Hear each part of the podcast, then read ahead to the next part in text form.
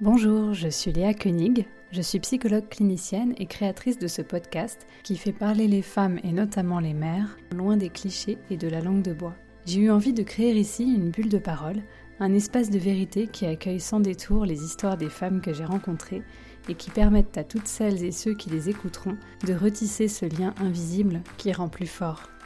J'accueille aussi à mon micro différents professionnels de la santé et de la petite enfance qui viendront vous éclairer sur un tas de sujets passionnants.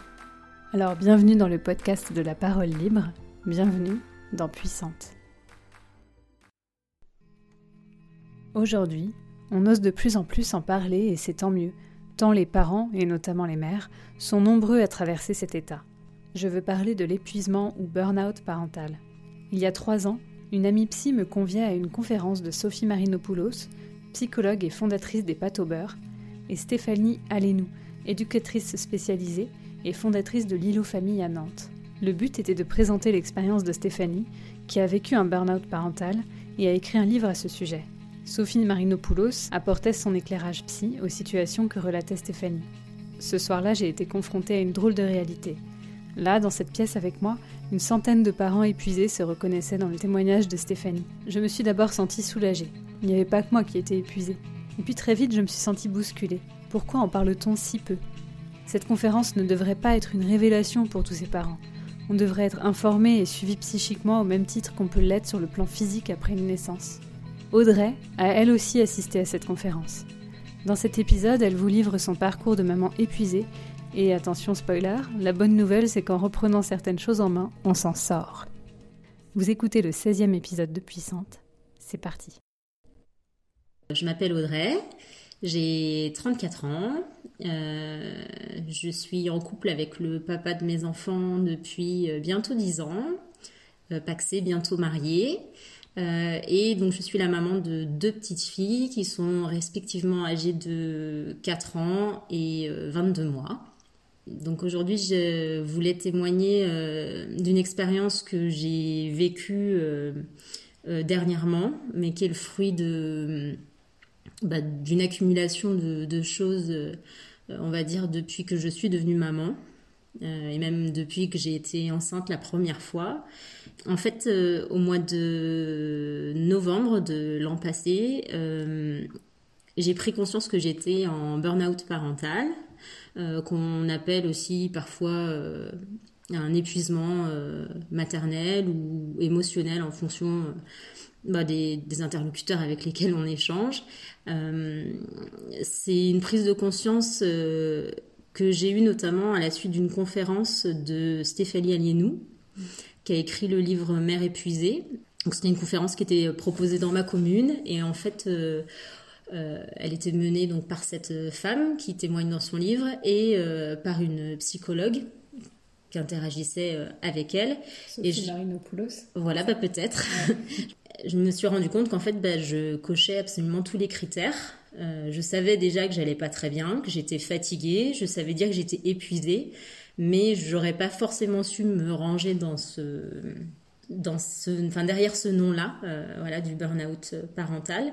Euh, parce que je suis pas quelqu'un de spécialement dépressive, enfin même pas du tout. Je suis plutôt au contraire quelqu'un de très dynamique, de joyeux. Euh, voilà, je fais toujours plein de choses dans ma vie. J'ai une vie sociale très développée. Euh, j'ai absolument tout pour être heureuse.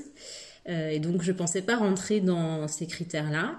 Mais, mais il s'avère qu'en fait c'était bien le cas. Et ça m'a été confirmé par la suite par mon médecin traitant avec qui euh, j'en ai parlé. Et euh, depuis, bah, euh, j'ai lu aussi sur la question, ça se confirme, enfin, c'est c'était le cas. Et depuis que j'ai pris aussi les choses en main pour aller mieux et que je vais mieux puisque c'est le cas aujourd'hui bah, je vois clairement la différence entre le avant et après et voilà, j'ai pris conscience aussi à quel point j'allais mal avant, euh, du fait d'aller beaucoup mieux aujourd'hui. Voilà. D'accord. Tu parles des critères euh, que tu cochais toutes les cases. C'était quoi ces critères? Alors, euh, dans les critères, il y avait notamment le fait que ça concerne souvent des profils de personnes, et notamment justement plutôt des femmes très dynamiques, assez perfectionnistes, qui euh, ont justement des assez grandes ambitions euh, éducatives moi, il faut savoir qu'à la base, j'ai été animatrice, formatrice BAFA, professeur des écoles. Donc, je partais pas du tout du principe que l'éducation de mes enfants serait quelque chose de difficile.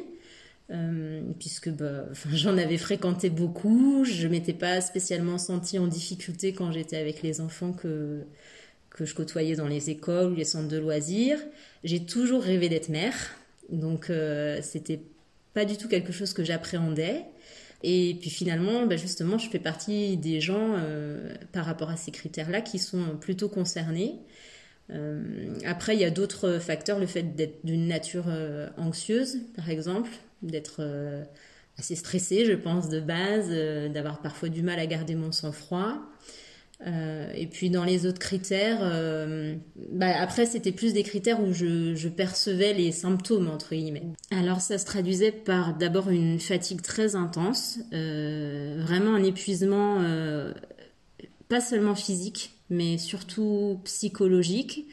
Euh, en fait, ça s'explique par le fait que j'étais déjà privée d'un sommeil de qualité. Je pense que ça, ça revient souvent dans les témoignages des, femmes ou des hommes d'ailleurs qui sont en épuisement parental. Euh, moi, mon aînée, elle a mis 22 euh, mois avant de faire des nuits complètes. J'ai enchaîné directement par une grossesse où j'ai fait de l'hyper-MS gravidique. Donc, bah, j'étais pas très en forme non plus à ce moment-là, parce que ça se traduisait par des fréquents, de très fréquents vomissements, euh, une perte de, poids importante, enfin. Et ensuite, bah, la naissance de ma deuxième fille, elle a mis 20 mois pour faire ses nuits. donc, euh, donc j'ai été privée pendant presque 4 ans de, de nuits complètes. Donc ça, ça a sûrement joué dans mon état de fatigue et d'épuisement. Après, euh, au-delà de la fatigue, dans, dans ce qui m'alertait, c'était que j'avais l'impression de plus réfléchir correctement. Euh, je suis quelqu'un qui pourtant réfléchit vite, je pense assez bien. Et en fait, il y avait certaines tâches qui me devenaient euh, hyper compliquées. Euh, enfin, des, analyses ou des... oui, des choses qui m'auraient demandé aucune difficulté avant dans des conceptions et qui d'un coup devenaient hyper compliquées, voire impossibles j'avais l'impression aussi de, de, perdre la mémoire. Là encore, de base, je suis quelqu'un qui a plutôt une très bonne mémoire et, il y avait des choses que j'arrivais plus à imprimer, à mémoriser.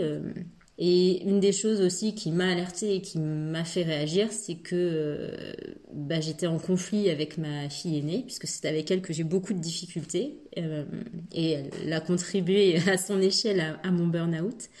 bah, je devenais violente en fait avec ma fille. D'abord verbalement.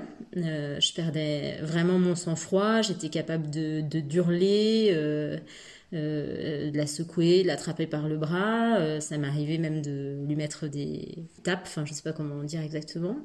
Alors que je suis quelqu'un de tout à fait non violent de base, que j'aime pas le conflit, que je suis quelqu'un qui qui n'est pas agressif de base, enfin voilà, mais je me retrouvais dans des situations où j'avais l'impression d'être d'être folle, quoi, d'être poussée à la folie et, où j'avais euh, tellement plus de ressources euh, à l'intérieur que j'en venais à, des gestes euh, extrêmes, quoi, à des, à des paroles extrêmes, à des attitudes hallucinantes où si je pense on m'avait filmé, je ne me serais pas reconnue, quoi, et la plupart de mes proches m'auraient pas reconnue parce que je, je disais des choses complètement folles, quoi, mais que je regrettais aussitôt ensuite, hein, mais et d'ailleurs, bon, cette culpabilité, elle nourrit, euh, elle nourrit aussi un mal-être euh, qui forme un, cercle vicieux au final. Mais euh, voilà, il y a, moi, c'est cette violence en fait qui, qui m'a alertée, qui a aussi alerté mon médecin traitant quand je suis allée le voir parce qu'il il, m'a proposé à ce moment-là de me mettre sous antidépresseur. Ce qui était une première pour moi parce que, comme je l'ai dit tout à l'heure, je suis pas du tout d'une nature dépressive. Et euh, il m'a dit qu'il fallait absolument, enfin, que lui me le conseillait euh, très fortement parce que ma personnalité était en train de changer, que euh, ces antidépresseurs, ils allaient m'aider justement à retrouver, entre guillemets, ma vraie personnalité, le temps que j'affronte un certain nombre de combats, qui étaient ceux de, notamment d'aider ma fille parce que voilà, on avait des difficultés à ce moment-là. et puis, je peux témoigner que ça m'a beaucoup aidé. Voilà. Et que c'était certainement une des clés, même maintenant, c'est sûrement pas la seule, qui, m'a aidé à ce moment-là à aller mieux. je crois que l'amorçage, enfin je sais pas comment dire, mais le, le, virage que j'ai entamé à partir du moment où j'ai constaté que ça n'allait pas et le moment où j'ai commencé à prendre vraiment les choses en main, ça s'est traduit d'abord par le fait que j'ai envoyé un très long mail à trois de mes meilleurs amis qui sont euh, mes trois témoins de, de mon prochain mariage. Et euh, en fait, dans ce long mail, j'ai expliqué mon désarroi. En fait, je leur ai écrit, parce que je suis plutôt à l'aise à l'écrit, j'aime écrire.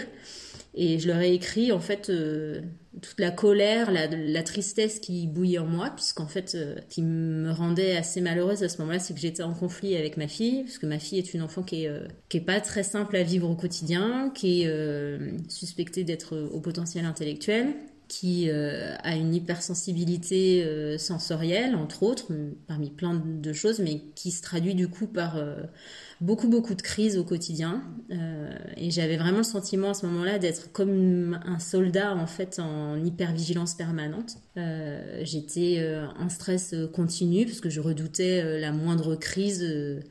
J'avais l'impression d'être démineur et de passer ma vie à enlever des mines et puis malgré tout à m'en voir péter beaucoup à la figure.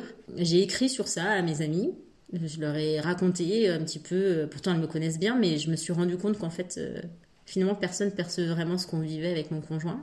Et j'ai écrit, euh, voilà, en détail ce que je, ressentais, euh, euh, comment je percevais les choses, quelles étaient mes difficultés, mais aussi qu'est-ce qui allait bien dans ma vie.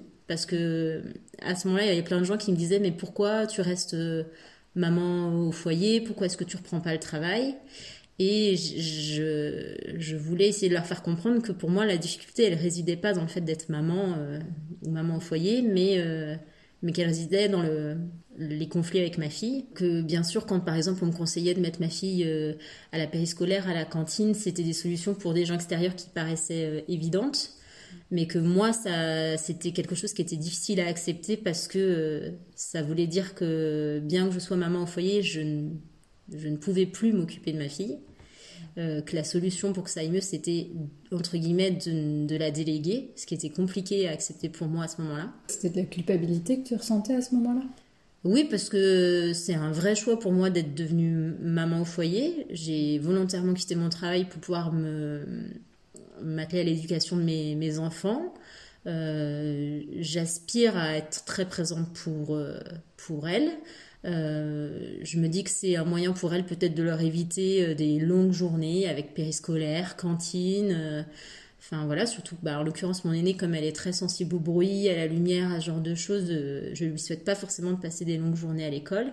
Et donc la perspective de devoir la laisser plus longtemps à l'école ou de la faire garder, c'était compliqué pour moi parce que c'était admettre que avec moi, en fait, ça, ça, n'allait pas, que que peut-être contrairement à l'image que je me faisais des, des super mamans au foyer, ben moi, euh, je m'en sortais pas en l'ayant euh, une bonne partie de la journée sur les bras. Donc euh, en ça, c'était c'était compliqué à, accepter. Pourtant, avec du recul dans les solutions que j'ai trouvées pour que ça aille mieux, il y a en effet le fait de laisser ma fille au temps libéré le soir. Donc c'est qu'une demi-heure, mais ça, mais c'est quand même une demi-heure qui, dans ma tête, change beaucoup de choses.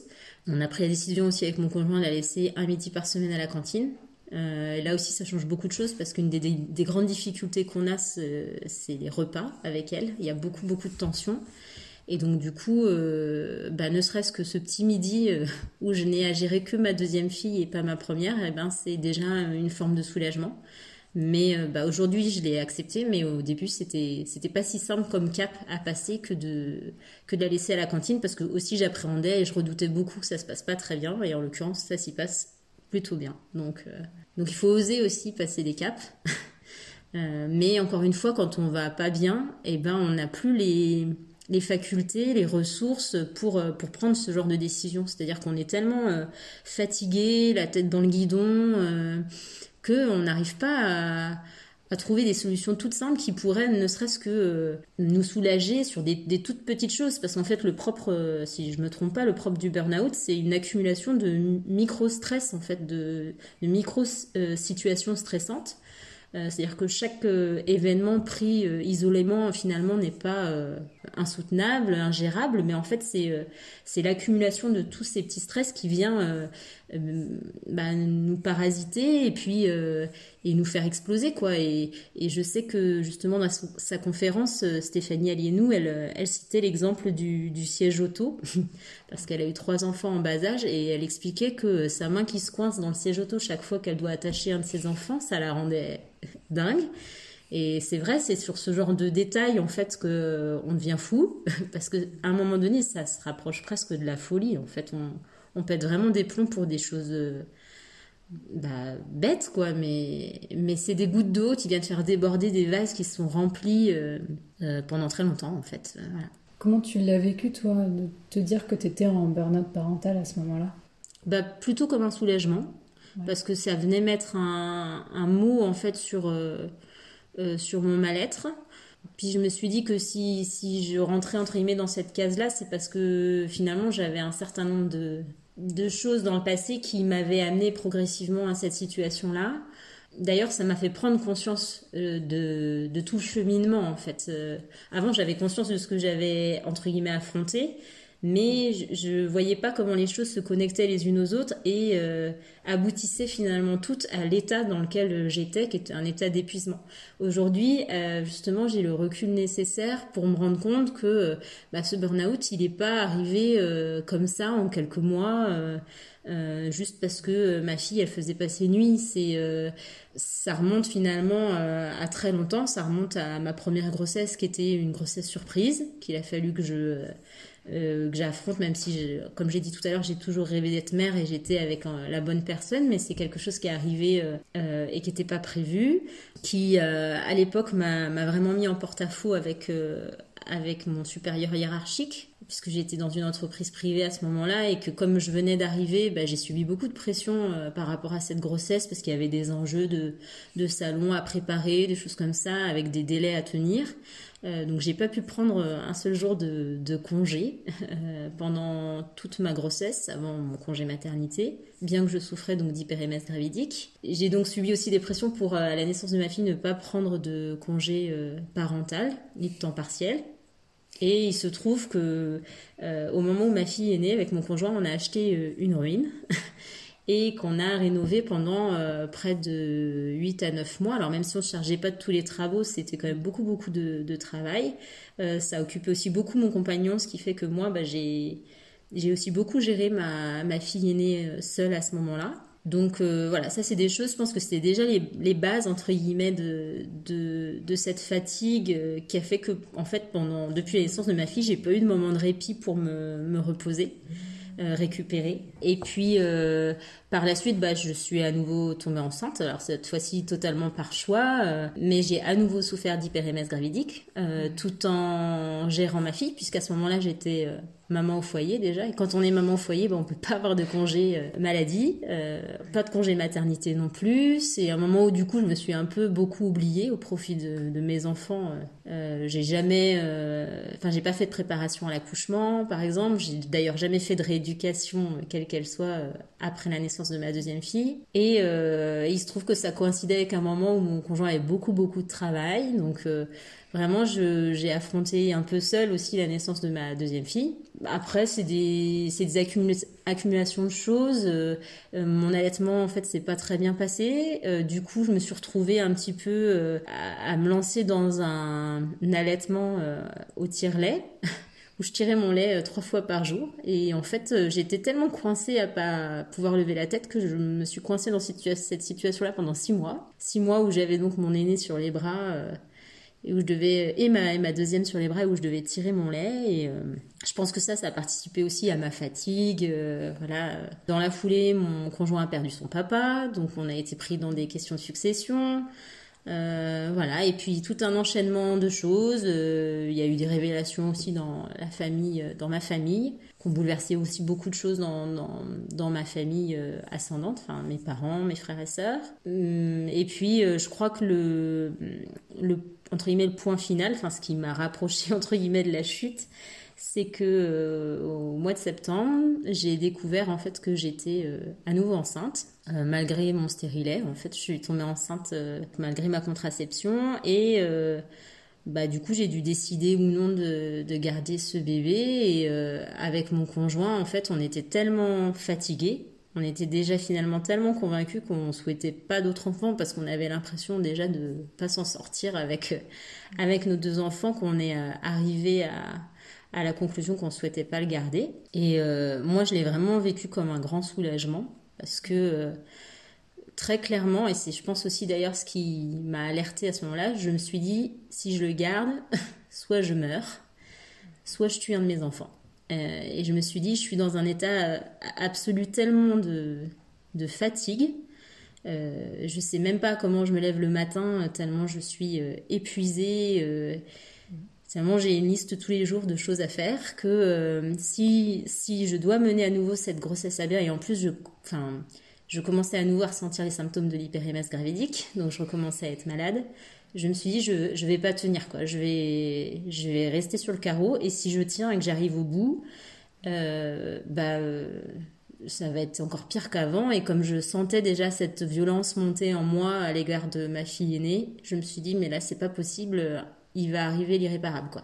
Et en parallèle, j'étais en recherche d'aide, euh, d'accompagnement pour, euh, pour ma fille. Et bah ça, de la même façon, quand j'appelais les, les, CMP pour essayer de trouver de l'aide ou des choses comme ça, euh, j'avais l'impression toujours de trouver des portes fermées. Alors je sais bien que c'est des établissements euh, publics qui sont euh, euh, surchargés, très très sollicités, mais moi j'avais toujours l'impression que quand j'appelais, euh, on me prenait pas au sérieux parce que j'avais l'air quand même de me débrouiller et que et qu'il n'y avait pas de soucis, on va dire d'urgence. Voilà, on me disait toujours que j'étais pas prioritaire. Et j'en étais à me dire, mais qu'est-ce qu'il faut quoi pour qu'on m'aide? Est-ce que, d'ailleurs, je me rappelle d'avoir dit au téléphone une fois à un interlocuteur, lui avoir dit, mais il faut quoi? Il faut que, que je fasse une tentative de suicide, il faut que je frappe ma, ma fille en pleine rue pour qu'on se rende compte qu'on va tous très mal, quoi, que, que ça va pas et qu'on a besoin d'aide. Donc voilà, c'est ça, c'est euh, voilà des choses qui m'ont fait réaliser à quel point ça n'allait pas et je sais que ce qui m'avait marqué dans la conférence de Stéphanie Alienou, c'était que euh, elle disait bien qu'en fait, à la naissance d'un enfant, tous les regards en fait sont dirigés sur le bébé, enfin en tout cas dans notre société actuelle, et que euh, qu'en fait il y a, rien qui se tourne vers la mère. Alors peut-être les, les sages-femmes, mais en fait elles passent euh, les premiers jours, et puis après on est vraiment laissé euh, euh, livré à nous-mêmes. Euh, personne ne s'enquiert jamais de savoir euh, comment on va. On va faire des rendez-vous chez le médecin pour les suivis des, des petits. Alors au début, je crois que c'est tous les toutes les semaines, après tous les mois, puis même tous les ans. Mais en fait, un médecin il demande jamais comment comment nous on va en tant que parents. Et bon, moi, il s'avère que j'ai plutôt une bonne santé à côté, donc en fait, ben, chez le médecin, j'y vais pas. Ou quand j'y allais, c'était pas pour évoquer ce genre de choses. Donc en fait, ben, à aucun moment on a l'occasion de dire bah non, ça va pas. Euh, euh, voilà. Et c'est vrai que quand j'ai fini par aller voir mon médecin traitant, je j'y suis pas allée par quatre chemins. Hein. Je lui ai dit directement pourquoi je venais. Euh, alors je lui ai dit qu'il fallait aussi peut-être chercher sur le plan physique. Enfin, il s'est avéré d'ailleurs que j'étais fortement anémiée, donc ça, ça contribuait aussi à ma grande fatigue. Mais voilà, je, je pense qu'en effet, la première étape, alors, c'est d'aller voir son médecin. Encore faut-il avoir un médecin dans lequel on a, on a confiance, vis-à-vis -vis duquel on se sente pas jugé, parce que, parce que justement, je trouve que ce qui est délicat dans cette question du burn-out, c'est que euh, en soi, euh, moi, comme j'ai dit tout à l'heure, j'ai tout pour être heureuse. Enfin, j'habite une, une jolie maison avec un beau jardin. Euh, euh, j'ai choisi d'être maman au foyer. Les relations avec mon conjoint sont très bonnes. Je suis une femme amoureuse. J'ai prévu de me marier. Euh, mes enfants sont en bonne santé. Euh, mon aîné, les choses se passent très bien à l'école. J'ai des amis, je m'entends bien avec ma famille. En soi, j'ai rien en fait qui dysfonctionne dans ma vie, qui, qui puisse bah, alerter en fait sur sur sur un état. Enfin, je veux dire, on, on se dit pas que j'ai un profil entre guillemets pour aller mal. Bah, malgré tout, il y a plein de petites choses qui peuvent venir mettre des grains de sable et qui vont faire qu'à un moment donné, et eh ben cette machine qui est pourtant bien huilée, elle va elle va gripper et puis que ça va ça va coincer quoi. Alors que finalement toutes les pièces elles fonctionnent bien. Euh, ça devrait rouler, mais en fait ça roule pas. Et, euh, et je me dis souvent qu'il aurait suffi des fois d'une petite chose pour que euh, pour qu'il n'y ait pas de problème. Peut-être que si euh, ma fille avait fait ses nuits, malgré toutes les difficultés qu'elle m'a posées euh, après, peut-être que ça, je serais pas arrivée à cette à cet état ultime. Peut-être que si mon conjoint n'avait pas perdu son papa, peut-être que si j'avais eu plus d'aide, parce que je pense que ça, ça joue aussi beaucoup, mais je sais pas si mes parents avaient été à la retraite, peut-être qu'ils auraient été du coup plus disponibles, ils auraient pu m'aider. voilà, c'est une accumulation de toutes ces choses-là qui fait qu'à un moment donné, d'un coup, ça ne fonctionne plus. Mais voilà, c'est délicat de, de, le faire entendre dans la mesure où en soi, ben tout va bien sur le papier, quoi. C'est un peu difficile de, de, le faire entendre et je pense que du coup, il faut trouver les bons interlocuteurs pour être euh, entendu et pris au sérieux. Ça, je trouve que c'est pas toujours évident d'être pris au sérieux. Alors euh, là, je parle pas que de mon cas, hein, même pour les difficultés que je rencontre avec ma fille, je trouve qu'aujourd'hui, il faut vraiment, enfin aujourd'hui, peut-être ça a toujours été le cas, mais il faut se battre en fait pour euh, qu'on prenne au sérieux ce qu'on ce qu'on vit, quoi sous prétexte que c'est pas forcément quelque chose qui saute aux yeux ou, euh, ou, ou qui est évident quoi, au premier abord. C'est l'expérience que j'ai vécue justement ce matin, c'est-à-dire que je suis sortie ce matin d'une consultation euh, chez une psychomotricienne avec laquelle j'ai fait un, enfin j'ai fait faire un bilan sensoriel à ma fille et euh, le bilan en fait il restituait juste exactement tout ce que je pense depuis deux ans sur ma fille et que ma pédiatre, que euh, euh, certains membres de ma famille, que euh, les enseignants, etc., ne sont pas prêts à entendre ou ne percevaient pas ou ne prenaient pas au sérieux. Alors à la fois j'étais soulagée ce matin parce que je me suis dit bon bah je ne suis pas folle et ça ça contribue aussi au fait que j'aille mieux, c'est que enfin j'ai trouvé des interlocuteurs qui qui entendent ce que je raconte et qui ne déforment pas en fait ces choses-là et qui sont capables de d'admettre en fait qu'il y a vraiment un problème dans la façon dont on vit avec ma fille aînée et qui, euh, qui sont prêts du coup aussi à nous aider et à nous tendre des perches. Mais c'est vrai que voilà, c'est un. Moi, je, le disais à un moment donné, justement dans le mail que j'avais écrit à mes copines, que je me levais tous les matins avec l'envie furieuse de me battre pour ma fille, pour l'aider, pour, euh, pour qu'on arrive à vivre plus sereinement les uns avec les autres, euh, voilà et que je me couchais tous les soirs très triste de m'être battue contre elle. Oui, je pense que ça résume bien cette idée-là. Bah, c'est difficile parce qu'en effet, on a du mal à être pris euh, au sérieux euh, par tous les professionnels euh, qui pourtant côtoient vos enfants, mais avec lesquels d'ailleurs nos enfants sont pas toujours euh, semblables à, ce qu'ils sont euh, à la maison. En tout cas, mon ma fille, c'est le cas. N'a rien à voir dans son comportement avec euh, les professionnels de santé et, et l'équipe enseignante. Et du coup, c'est aussi en ça qu'on a eu beaucoup de mal à être pris au sérieux. C'est assez spécifique, mais je pense que ça peut, ça peut coller en fait dans plein de situations. C'est-à-dire que finalement, ce qu'il faut retenir, c'est que euh, le burn-out, ça arrive quand il y a une accumulation. C'est vraiment l'image du, verre d'eau qui, du verre d'eau, du vase qui déborde. C'est-à-dire que euh, c'est parce que à un moment donné, il y a, ce trop plein en fait que euh, ça se traduit par euh, une agressivité, par, euh, par des nerfs qui craquent en fait vraiment. Euh. mais voilà, au-delà du fait du profil type, c'est-à-dire d'être quelqu'un d'assez dynamique, anxieuse, etc., en soi je pense qu'il y a plein de femmes qui peuvent être concernées dans la mesure où il y a une certaine pression on va dire, euh, sociétale aussi euh, sur les mères aujourd'hui, je pense. C'est-à-dire que euh, attend qu'elles soient capables de faire beaucoup de choses pour leurs enfants, d'être disponibles, d'être à l'écoute, d'être empathiques, de pouvoir accueillir les émotions. Ça, je me rappelle que à la naissance de ma deuxième fille, mon aînée était très agressive avec sa petite sœur et c'est quelque chose qui me déstabilisait beaucoup parce que moi j'ai une grande sœur avec laquelle je me suis pas toujours entendue donc ça faisait vraiment écho en moi. C'est quelque chose qui me bouleversait beaucoup. D'ailleurs, c'est l'époque où j'ai commencé à lever la main sur ma fille. Donc c'est, ça cristallisait beaucoup de choses.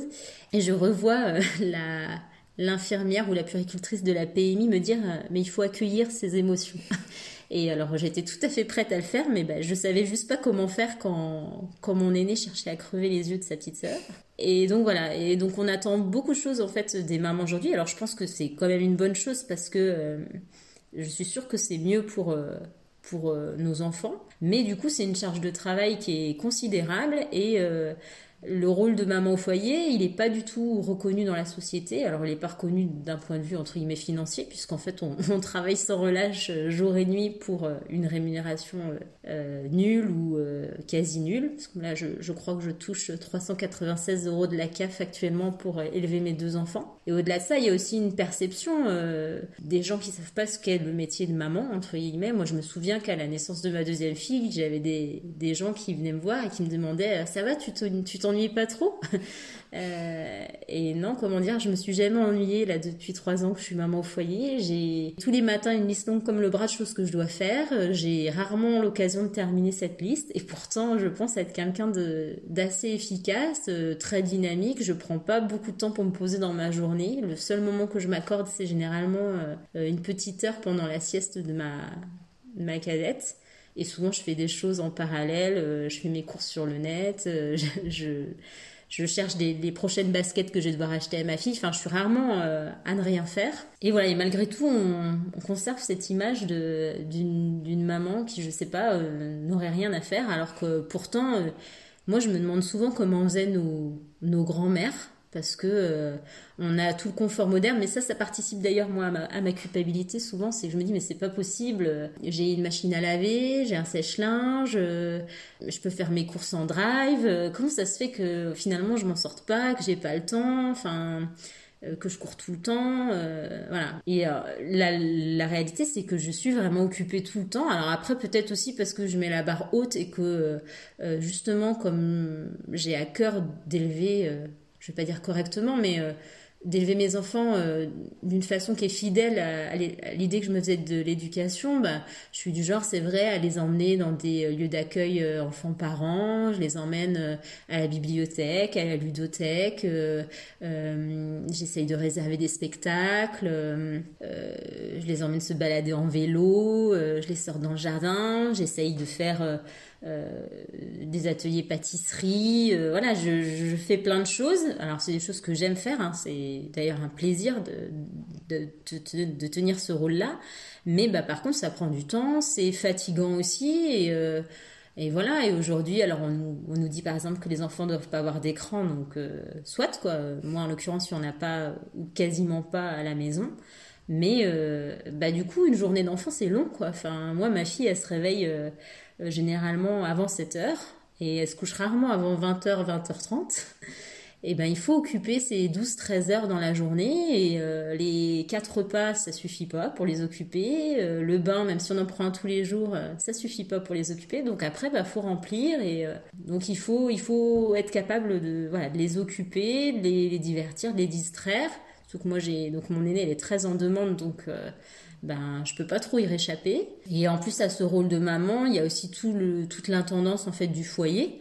Donc euh, j'aurais de toute façon si je travaillais, mais c'est vrai que quand on est dans une maison toute la journée, bah forcément on la salit aussi un peu plus, on a plus de cuisine, plus de vaisselle à faire, donc euh, donc euh, donc voilà. Et puis à, cette intendance-là s'ajoute aussi une, une, certaine pression, on va dire une charge morale aussi liée à l'écologie. Moi c'est un domaine auquel je suis sensible. Euh, du coup, j'essaye aussi dans ma vie d'être fidèle à ces valeurs-là, mais du coup, ça se traduit par plein de choix que je dois faire et euh, qui me donnent aussi plus de travail. Par exemple, ma fille cadette aujourd'hui, elle porte des, des couches lavables.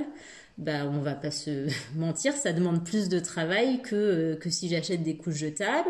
je fais mes yaourts, je fais mon pain, je dois acheter un certain nombre de produits en vrac mais du coup je les achète pas au même endroit que le reste de mon alimentation. Enfin voilà, il y a plein de choix qu'on fait qui euh, qui vont imputer aussi euh, euh, son temps en fait et qui vont augmenter la charge de travail qu'on va avoir et, et, même même pas que en termes de temps mais ça occupe aussi l'esprit c'est des, des, cases à cocher dans sa tête voilà il faut que je passe dans telle boutique parce qu'il faut que je refasse le plein de, de vrac de féculents mais tiens il faut que j'aille dans tel autre magasin pour récupérer les fruits et les légumes euh, bio parce que c'est là-bas que je les trouve les moins chers, parce qu'il faut aussi tenir un budget. Euh, parce que quand on est maman au foyer, bah, par définition, euh, on a des revenus qui sont plus limités que quand on travaille. Et donc, bah, ça, plus ça, plus ça, ça fait en effet une charge mentale qui est, qui est importante. Et on pourrait croire que le fait d'être à la maison fait qu'en fait, cette charge, elle est peut-être moins grande parce qu'on a du temps, en fait, pour pour s'atteler à toutes les tâches euh, de la vie de maman et de la vie de femme au foyer, mais en fait, euh, on manque quand même toujours de temps, finalement. Cette question du temps, bah, tu dis que tu, peux faire tes courses en ligne, mais c'est un côté, finalement, c'est un côté pratique, c'est aussi un peu un côté pervers, parce que tu te dis, tiens, euh, j'ai 5 minutes, je vais mm. faire un petit peu mes courses en ligne, au lieu, enfin, au lieu de te poser tout simplement. Après, alors c'est vrai, la chance que j'ai, euh, c'est que euh, j'ai quand même un super conjoint. je vais pas euh, lui, lui jeter la pierre parce que vraiment, j'ai un conjoint d'abord qui est assez maniaque, qui fait facilement le ménage et je me marie avec lui bientôt, donc il n'est plus du tout libre, mais Dans les solutions qu'on a trouvées pour que j'aille mieux aussi, c'était de de réussir à, plus déléguer mes enfants. Et puis aussi, avant, on avait tendance à toujours privilégier des moments à quatre bah, pour pouvoir, nous, euh, en, tant que couple, se voir et puis partager ces moments en famille. Et une des solutions qu'on a trouvées, c'était que bah, parfois je ne sois pas là, en fait. Euh, que mon conjoint puisse s'occuper de, de mes enfants sans moi parce qu'en fait la, la, difficulté quand on est maman au foyer c'est aussi de n'avoir jamais de répit en fait on est euh, on est avec ses enfants pendant les vacances on est avec ses enfants euh, en semaine en week-end donc en fait on on les a toujours avec soi et même quand ils sont sages, en fait, on est toujours en hyper vigilance pour pas qu'ils se blessent, pour pas qu'ils fassent de bêtises ou ce genre de choses. Donc voilà, on n'a jamais l'esprit tranquille, on peut pas se relâcher. Vraiment, dans les solutions que nous on a trouvées pour que ça aille mieux, c'était d'accepter qu'il y ait des moments où je ne sois pas avec mes enfants. Alors c'est souvent des budgets, parce qu'en effet, bah, je le disais tout à l'heure, ça a été de, décider de la mettre, ma femme, ma fille est née une fois à la cantine par semaine, de la laisser euh, autant libérer euh, trois soirs par semaine à l'école. Euh, on a trouvé une super babysitter aussi, euh, quelqu'un de, régulier et on s'octroie euh, deux soirées dans le, dans le mois où, on fait garder nos deux enfants. Euh, alors pour le moment, comme justement financièrement c'est quand même compliqué, on n'en profite pas spécialement pour aller au restaurant, mais ne serait-ce que pour aller chez des amis en fait sans, sans nos enfants. Et ce qui permet vraiment en fait de profiter de ses amis. Dans, dans les choses aussi, dans le temps pour soi, moi du coup j'ai décidé de suivre une, une thérapie en fait avec une psychologue et je le vois vraiment comme une petite parenthèse ou une récréation. Euh, euh, ça me fait beaucoup de bien. Euh, mes enfants le savent. J'y vais tous les jeudis soirs. Voilà, je, c'est un moment où je, voilà, je, ça me permet justement de, de vider mon sac entre guillemets toutes les semaines, de faire le point aussi sur ma vie parce que au-delà des, des 4-5 dernières années là qui, m'ont mené au burn-out, il y a forcément des choses qui étaient euh, antérieures en fait euh, dans ma vie euh, d'enfant, de jeune femme, de avant que je sois maman. J'essaye aussi d'aller au sport une fois par semaine. voilà, je vais nager avec une copine tous les lundis soirs, donc ça, ça, ça m'aide aussi. Et puis, bah, je crois que mon conjoint a aussi compris qu'en effet, j'avais besoin de moments sans mes enfants, donc bah, plus facilement, il va me proposer parfois ne serait-ce que d'aller se balader pendant une heure où il prend euh, mes deux filles euh, et ne serait-ce que je vais me prendre un bain quoi, pendant une heure où, euh, où je sais que je vais pas être dérangée ou, ce genre de choses. Et ça change beaucoup la donne et j'ai la chance du coup que mon conjoint l'ait compris et par exemple maintenant c'est c'est dit et on n'a plus besoin de, de se le demander le soir, en fait, quand il rentre, il prend le relais sur les enfants. Alors, ça veut pas dire que je fais rien, parce que moi, j'en profite pour faire à manger, ou, ou je vais euh, faire du rangement, ou des choses comme ça. Euh, je vais m'occuper du linge. Mais, euh, mais par contre, c'est lui qui leur fait à manger. Parce que comme les, les repas cristallisaient beaucoup de tension chez nous, moi, quatre repas par jour qui reviennent tous les jours, je trouvais ça horrible. Et donc, je ne gère plus que le petit déjeuner, le déjeuner et le goûter, mais je gère quasiment plus les, les repas en soirée sauf exception quand mon conjoint sort, parce qu'il a le droit aussi à ces espèces de liberté. Mais voilà, ça c'est le genre de solution aussi qui m'a beaucoup soulagée. Une question aussi qui me taraude souvent, parce que je me dis, mais pourquoi... Enfin, comment font les autres pour s'en sortir? Et cela dit, plus je parle de ma situation autour de moi, plus je me rends compte qu'en fait, on est assez nombreuses à être euh, en état d'épuisement. Euh, moi, c'est le cas de ma sœur, qui a été diagnostiquée, aussi en, burn-out parental. Euh, bien qu'elle n'ait qu'un enfant, mais comme quoi finalement bah, toutes les, situations mm, sont possibles. mais là aussi, c'est un enfant qui dort pas beaucoup, qui va avoir qui a un peu plus de 3 ans, 3 ans et demi et qui ne fait toujours pas ses nuits. Donc ça, je pense que ça, ça joue beaucoup, associé à une, fibromyalgie pour elle. Donc voilà, c'est en fait, c'est voilà, il y a plein de situations différentes, mais euh, qui peuvent mener à un même état d'épuisement. Euh, là, pendant les vacances, j'étais avec une autre amie euh, qui a trois enfants, deux qui, qui, sont assez grands, qui ont 8 et 10 ans, et elle vient d'avoir un petit dernier. Et en fait, ben, clairement, l'arrivée de ce troisième enfant, c'est pareil, quoi. C'est épuisant. C'est aussi un enfant qui dort pas encore bien la nuit. En fait, je me rends compte qu'autour de nous, on est assez nombreuses, en fait, dans cet état d'épuisement, à devoir, en effet, mener une carrière, alors souvent en effet à temps partiel, ou euh, à être maman au foyer, mais en fait à être euh, sans arrêt débordée. Je pense qu'il y a quand même un souci dans le système euh, actuel. J'ai pas forcément la solution. Hein. Je sais pas s'il faudrait reconnaître le statut de, maman au foyer, par exemple, mieux le rémunérer, parce que ça c'est une question quand même que je me pose parce que souvent les solutions qu'on nous propose pour aller mieux sont des solutions qui sont payantes le fait de mettre son enfant en centre de loisirs, quelques jours en vacances, le fait de les mettre à la cantine, le fait de, consulter une psychologue, euh, euh, d'aller faire du sport, bénéficier du service d'une babysitter, enfin tout ça c'est coûteux. Voilà, pour moi il y a une vraie question qui se pose de si on veut vraiment que les mamans aillent mieux, euh, il faut aussi leur donner les moyens financiers de pouvoir le faire. mais je ne sais pas forcément comment, hein, mais, mais là pour moi il y a un des nœuds de, sur ce, sur ce critère-là. Et puis, euh, c'est pas euh, sous prétexte que être maman, c'est souvent un choix, que en plus, euh, c'est présenté souvent comme la chose la plus merveilleuse du monde. Alors, là aussi, moi, j'ai dû un peu déchanter, parce que moi, j'ai toujours rêvé d'être maman. J'ai une maman super dévouée que mon papa appelait maman pélican quand j'étais petite parce que apparemment les, les femelles pélicans en fait elles sont prêtes quand leurs petits n'ont plus rien à manger à s'ouvrir le ventre avec leur bec et à donner leurs propres, leurs propres entrailles à leur, euh, à leur bébé. Et donc euh, j'ai une maman qui est très dévouée, qui a, qui a toujours été dévouée à ses trois enfants. Et en fait, c'est vrai que j'avais un peu ce modèle d'une maman euh, bah, toujours disponible, toujours patiente, qui en effet avait travaillé à temps partiel et sacrifié une partie de sa carrière pour ses enfants. Et donc voilà, moi j'avais cette vision un peu idéalisée aussi de la maman. Euh, je rêvais d'être mère et en fait bah, la première déconvenue que j'ai eue c'est que déjà j'ai pas du tout aimé être enceinte alors que j'avais vraiment fantasmé cet état là euh, déjà à l'époque j'avais l'impression d'être un ovni quand je disais ça j'avais l'impression que j'étais un peu euh, seule euh, à penser ça, alors qu'en fait, depuis que j'en parle, je me rends compte que non, en fait, on est assez nombreuses à pas du tout aimer être enceinte. C'est vraiment pas un état que j'ai apprécié. J'ai trouvé ça très long. Enfin, je trouve que la maternité, il y a plein de clichés en fait autour de des sentiments de la maternité.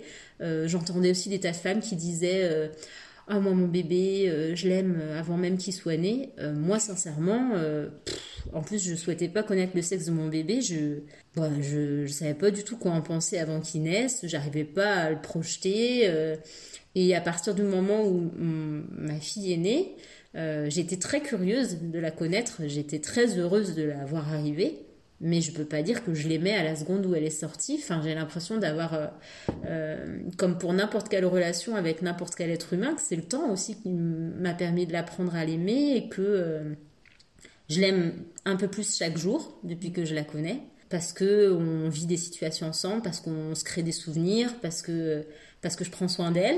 Mais en soi, euh, voilà, c'est pareil, c'est cette idée que euh, quand euh, quand on devient mère, on va forcément adorer son bébé. Bah voilà, ça a peut-être aussi contribué au fait que moi je me sentais pas toujours très bien parce que j'ai pas trouvé ça si simple. Je pense aussi qu'on n'évoque pas assez la difficulté de ce que c'est que d'être maman d'un nouveau-né.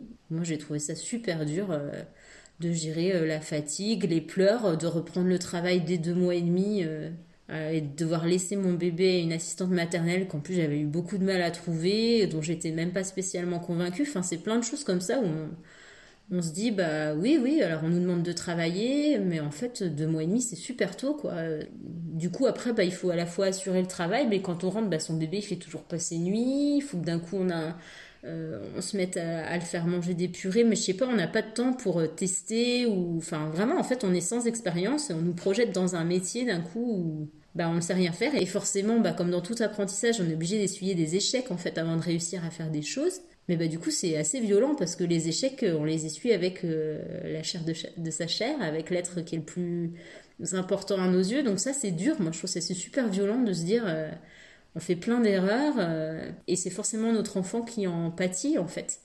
Et du coup, ça nourrit une culpabilité en effet que qui est difficile à, enfin en tout cas pour moi, qui était difficile à, accepter quoi.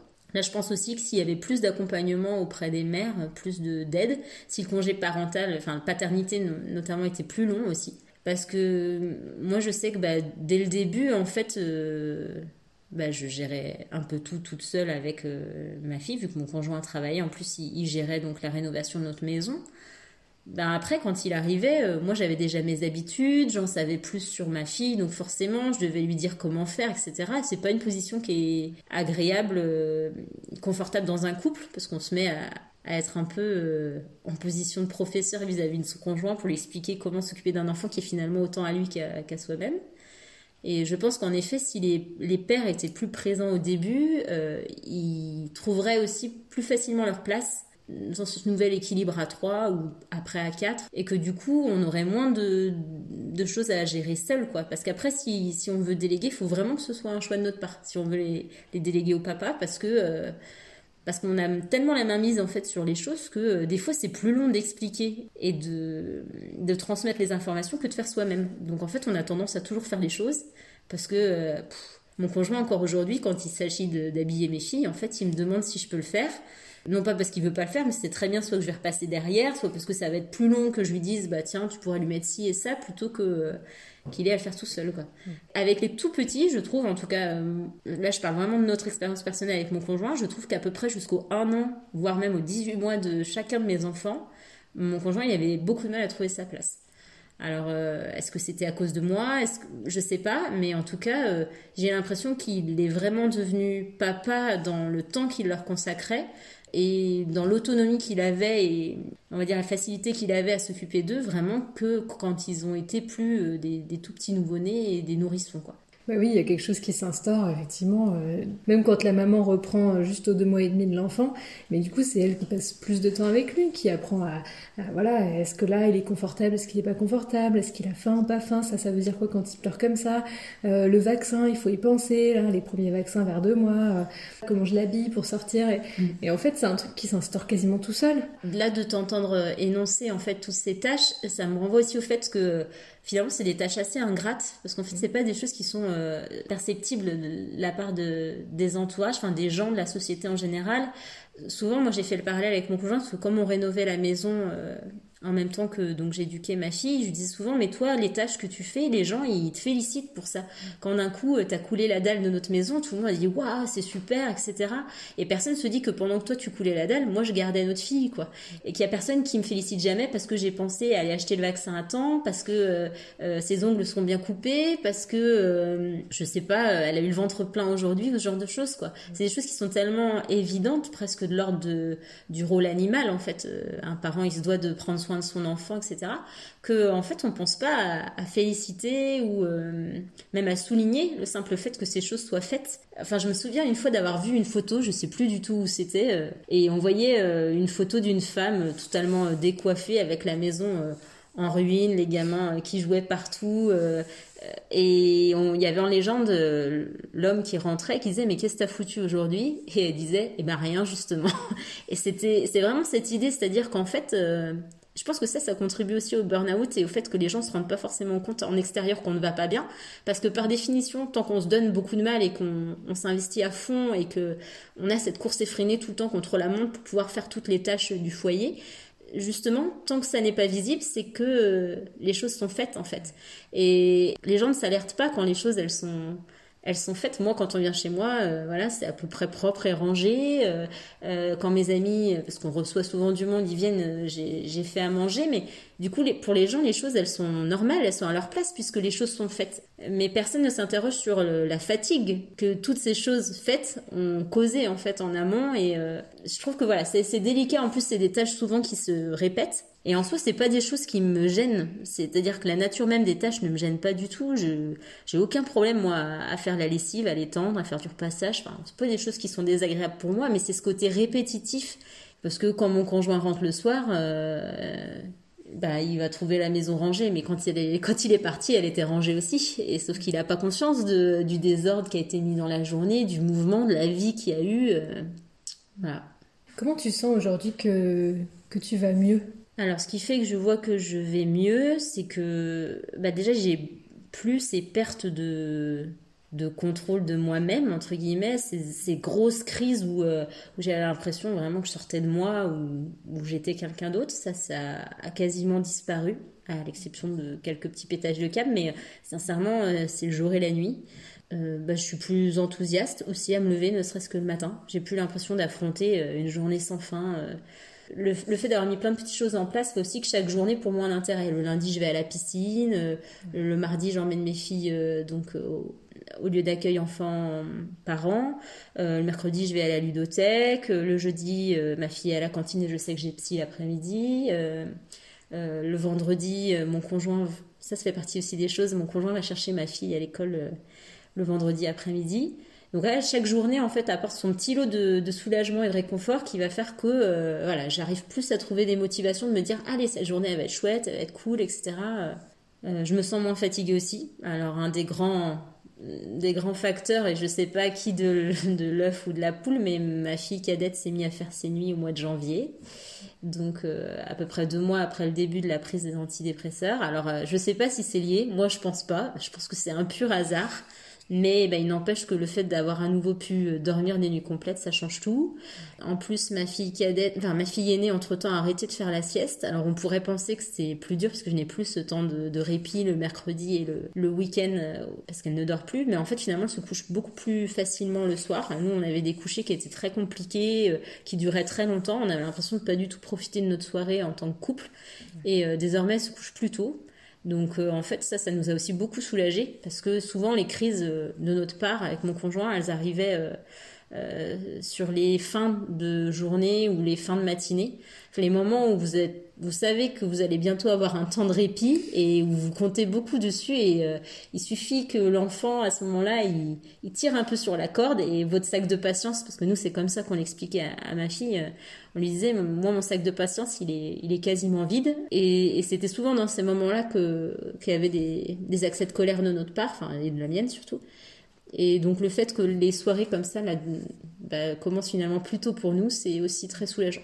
Ça se traduit surtout par ça en fait, le fait d'être moins fatigué. Puis euh, physiquement, moi je me sens moins euh, épuisée quoi. Je après je suis toujours fatiguée, mais je suis fatiguée on va dire d'une façon plus normale. Bah ici une des choses qui fait, c'est que ça va aussi beaucoup mieux avec ma fille du coup, parce que forcément c'est étroitement lié. Je j'en avais déjà conscience, mais je savais pas trop comment l'endiguer, mais euh, quand euh, en tant que parent on est fatigué, euh, forcément que euh, on va être moins patient, on va être du coup plus agressif et que ça va avoir une incidence sur le comportement de son propre enfant. Alors j'assiste souvent à des conférences et, je suis notamment assez facilement Agnès Duteil. Et dans une des premières conférences que j'avais vues d'elle, où elle parlait de la confiance des enfants, elle expliquait qu'en tant que parent, euh, il fallait prendre soin de soi pour pouvoir prendre soin de ses enfants. Et elle donnait comme euh, image le fait que quand euh, il y a une dépressurisation dans les cabines, dans les avions, et que les masques tombent, la première personne à qui on doit mettre le masque quand on est accompagné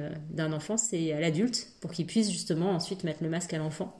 Et ça m'avait beaucoup parlé cette image-là, parce que je m'étais dit, oui, c'est vrai, tant que je prendrai pas soin de moi, bah je serais pas euh, apte à prendre soin de ma fille quoi. Je et je le savais mais je savais pas forcément comment le faire. Et maintenant que ça va mieux je me rends compte aussi bah, que oui c'est évident que ça va mieux aussi avec ma fille. Je devais être vraiment invivable quoi. J'étais euh, j'étais fatiguée j'étais euh, j'étais irritable j'étais impatiente il y a quelques jours en rentrant de l'école l'air de rien entre deux discussions sur des cailloux des choses comme ça. Euh, du haut de ses 4 ans, elle m'a dit euh, Mais euh, tu vas mieux en ce moment, maman.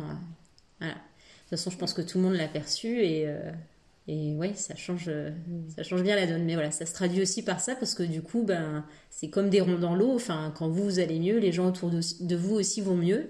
Moi, je sais aussi que du coup, je suis beaucoup plus disponible pour mon conjoint qui a un travail qui est très accaparant, très stressant, qui a des grandes amplitudes horaires. Et euh, bah, le fait, moi, d'aller mieux fait que bah, j'ai retrouvé de l'énergie et par exemple, bah, je suis beaucoup plus disposée à lui faire un massage le soir dans la télé euh, euh, pour lui permettre de déstresser. Je vais bah, voilà, être plus disponible aussi pour faire à manger et puis qu'il mange des choses saines. Quand, quand on va être en soirée tous les deux, je vais être plus disponible pour l'écouter. Enfin, toutes ces choses-là, en fait, après, elles ont des répercussions aussi sur toute la famille. Quoi. Donc, donc voilà, tout va mieux aussi. ça se traduit aussi comme ça. Quoi. Ouais.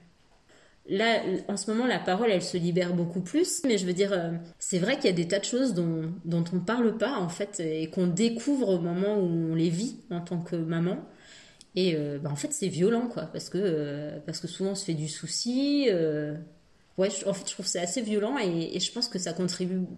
C'est beaucoup à cause du fait que les femmes ne se parlent pas, n'ont pas l'occasion de se parler, de, témoigner ou de, relater soi-même leurs expériences. Moi avant de faire de gravidique, je savais même pas que ça existait. Quand j'en ai fait, mon médecin il savait même pas ce que c'était. J'ai compris plus tard ce que j'avais vécu quoi, par exemple. Euh, là, quand j'ai un, une IVG au mois de septembre, euh, de la même façon, j'avais une idée préconçue. Euh, je pensais qu'en salle d'attente, j'allais trouver que des, des nanas de 17 ans, un peu paumées. Mais en fait, il y avait plein de femmes de mon âge. Il y avait des femmes même plus âgées. Et quand je suis arrivée euh, devant le médecin, en fait, bah, elle me disait, mais des femmes comme vous, j'en vois plein toutes les semaines, des femmes qui sont déjà mères et qui, euh, qui, qui parce qu'elles ont eu un défaut de contraception, par exemple, euh, choisissent réellement, par exemple, de pas agrandir leur famille. Alors moi j'avais l'impression d'être un cas un peu isolé, mais en fait pas du tout.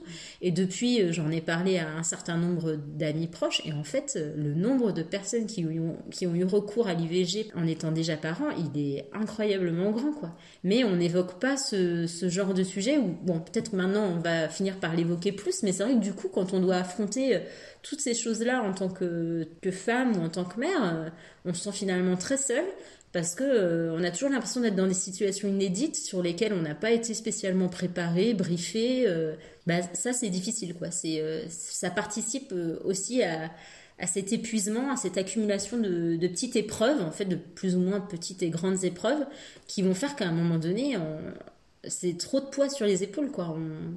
On n'arrive plus à tenir et, et on s'effondre, quoi. Ce serait quoi pour toi là, le, le, mot de la fin pour conclure euh, ton témoignage aujourd'hui euh, bah, Qu'il faut peut-être euh, réaliser qu'en fait c'est assez banal le burn-out parental, je pense, pour notre génération. Que du coup c'est pas quelque chose dont il faut avoir spécialement honte. Qu'il faut certainement en parler autour de soi, euh, parce que malgré toute la bienveillance qu'on peut avoir de nos proches, c'est pas forcément quelque chose qui est perceptible, ça se passe plutôt dans l'ombre en fait du foyer, du quotidien. Et moi je sais que quand j'ai vraiment fini par en parler à mes parents, parce qu'à un moment donné, euh, quand ça n'allait pas du tout, j'ai dit à mon conjoint, bah écoute, je pars euh, je suis partie un samedi midi euh, et je suis revenue le dimanche après-midi. Alors je suis pas partie longtemps et je suis pas partie pour euh, pour fuir mon conjoint. Euh, enfin, j'étais pas du tout en conflit, mais il fallait que je prenne le large, il fallait que je prenne l'air. De toute façon, je ne rêvais que d'une chose à ce moment-là, c'était d'une retraite sans téléphone, sans bruit, sans personne à qui parler. Et je suis partie chez mes parents en fait, un peu comme j'ai eu envie de me replacer dans le rôle de petite fille. Euh, je suis arrivée chez eux et en fait pendant 24 heures je me suis fait chouchouter. Euh, j'ai mis les pieds sous la table, je mangeais des choses que je n'avais pas préparées moi-même. C'était très agréable. Je me suis fait inviter au cinéma, au restaurant, je suis allée faire euh, du shopping avec ma maman. Et en fait ça m'a fait un bien complètement fou. Et ça m'a donné aussi l'occasion de leur dire euh, à quel point c'était difficile mon quotidien. Et je pense qu'ils voyaient qu'on était en difficulté, mais ils percevaient pas en fait l'envergure de, ces difficultés. Aussi peut-être parce qu'en tant qu'enfant, moi je cherchais pas forcément à, je voulais pas leur faire peur, euh, je voulais pas euh, qu'ils s'inquiètent pour moi, donc je n'avais peut-être pas osé dire les choses. Et à partir, c'est vrai, du moment où j'ai osé dire aux gens autour de moi, que ce soit mes amis, mon conjoint, mes parents, que je n'allais vraiment pas bien, bah, c'est aussi à partir de ce moment-là que j'ai réussi à, à, me libérer du temps pour prendre soin de moi. Donc, euh, à faire accepter à mon conjoint qu'il y avait une partie du, de notre budget qui devait passer dans le fait de me soigner. Mais même, en fait, l'avouer, par exemple, aussi à ma fille, en fait, vraiment que je n'allais pas bien. Elle sait que je prends des médicaments pour aller mieux. Elle sait que je vois une psychologue. Enfin, je m'en cache pas du tout. D'ailleurs, elle perçoit euh, les effets. Mais voilà, en parler, euh, autour de soi, à son médecin, etc. Je pense que c'est déjà un, un, premier pas parce que ça oblige ça nous oblige soi-même à accepter en fait cette situation et à comprendre que, euh, que c'est un état euh, d'un instant T, mais que c'est pas forcément quelque chose qui, qui fatalement doit durer toujours en fait. c'est quelque chose entre guillemets qui se soigne.